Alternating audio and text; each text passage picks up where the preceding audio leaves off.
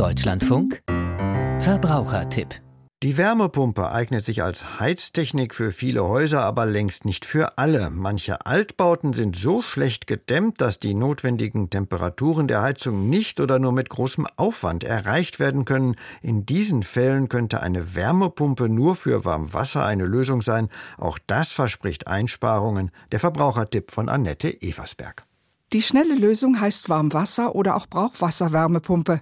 Matthias Bauer, zuständig für Bauen, Wohnen, Energie bei der Verbraucherzentrale Baden-Württemberg. Die Warmwasserwärmepumpe oder auch Trinkwasserwärmepumpe bezeichnet eine besondere Form einer Hybridheizung. Es ist so, dass eine kleine Luftwärmepumpe nur für die Wasseraufbereitung zuständig ist.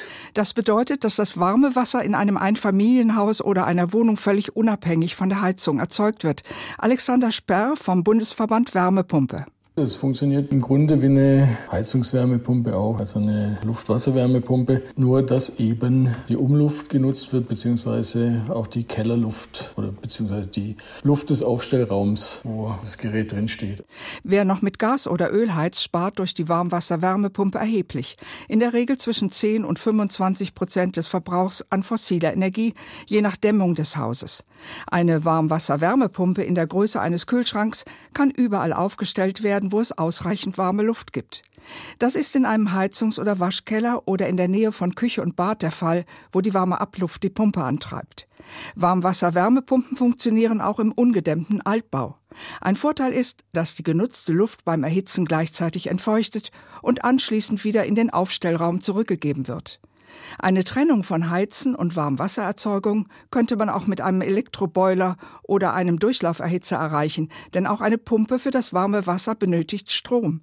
Aber, so Verbraucherschützer Matthias Bauer, der klassische Elektroboiler nimmt ja 1 zu 1 Kilowattstunde elektrische Energie, während hier die Warmwasserwärmepumpe aus einer Kilowattstunde Strom etwa 4 Kilowattstunden Wärme macht. Denn, so Alexander Sperr, ich nutze eben als Hauptenergiequelle die Umgebungsluft. Eine direkte Förderung vom Staat gibt es für die Warmwasser-Wärmepumpen allerdings nicht. Die Investitionskosten richten sich auch danach, ob man einen vorhandenen Wasserspeicher weiter benutzen kann. Matthias Bauer. Wenn ich schon einen bestehenden Speicher habe, dann komme ich durchaus mit einer Investition, Installation und die Anschaffung zwischen 1000 bis 2000 Euro.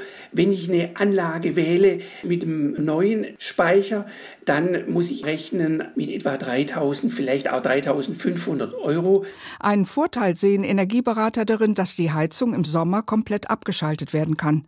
Außerdem gibt es einen weiteren Spareffekt für den Geldbeutel und die Umwelt. Alex Alexander Sperr vom Bundesverband Wärmepumpe. Sie haben zudem den Vorteil, dass Sie dann mit dem Gaskessel nicht unbedingt zu hohe Temperaturen erzeugen müssen. Vielleicht reicht das Heizsystem auch, wenn es eine Fußbodenheizung ist, 35 oder 40 Grad, dann muss ich nicht unbedingt auf die 55 oder 60, die ich für die Trinkwassererwärmung haben will. Das kann die Wärmepumpe dann separat machen. Die mögliche Einsparung für einen Vier-Personen-Haushalt liegt laut Verbraucherzentrale Sachsen-Anhalt etwa bei 160 Euro im Jahr. Das Sparpotenzial einer getrennten Warmwassererzeugung mit eine Wärmepumpe kann sich erhöhen, je weiter die Öl- und Gaspreise sowie der CO2-Preis steigen. Der Vorteil für die Umwelt zeigt sich dagegen sofort.